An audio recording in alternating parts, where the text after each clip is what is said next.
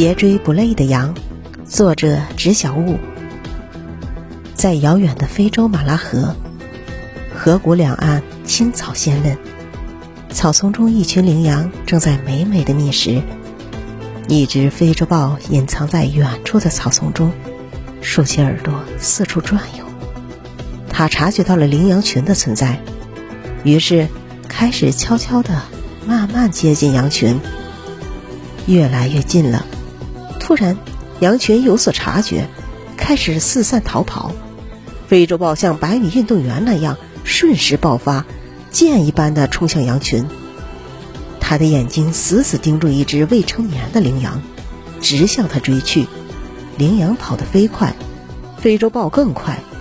在追与逃的过程中，非洲豹超过了一头又一头站在旁边观望的羚羊，但他没有掉头改追这些离他近的猎物。只是一个劲的朝那头未成年的羚羊疯狂的追去。那只羚羊终于跑累了，非洲豹也累了，在累与累的较量中，比的是最后的速度和耐力。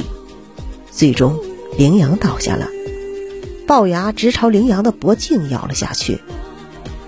为了生存的需要，一切肉食动物在选择追击目标时，总是选择那些唾手可得的猎物。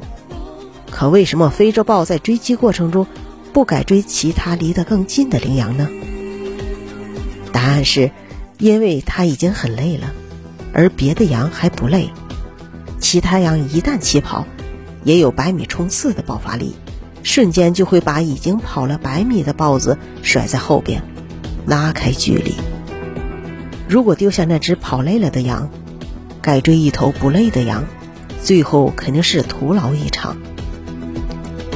人呢，也是一样的，追求目标的过程中也会有不少诱惑。为什么是诱惑呢？因为这些东西看起来很近，似乎一抓就到手，可事实上，这些诱惑就像不累的羊。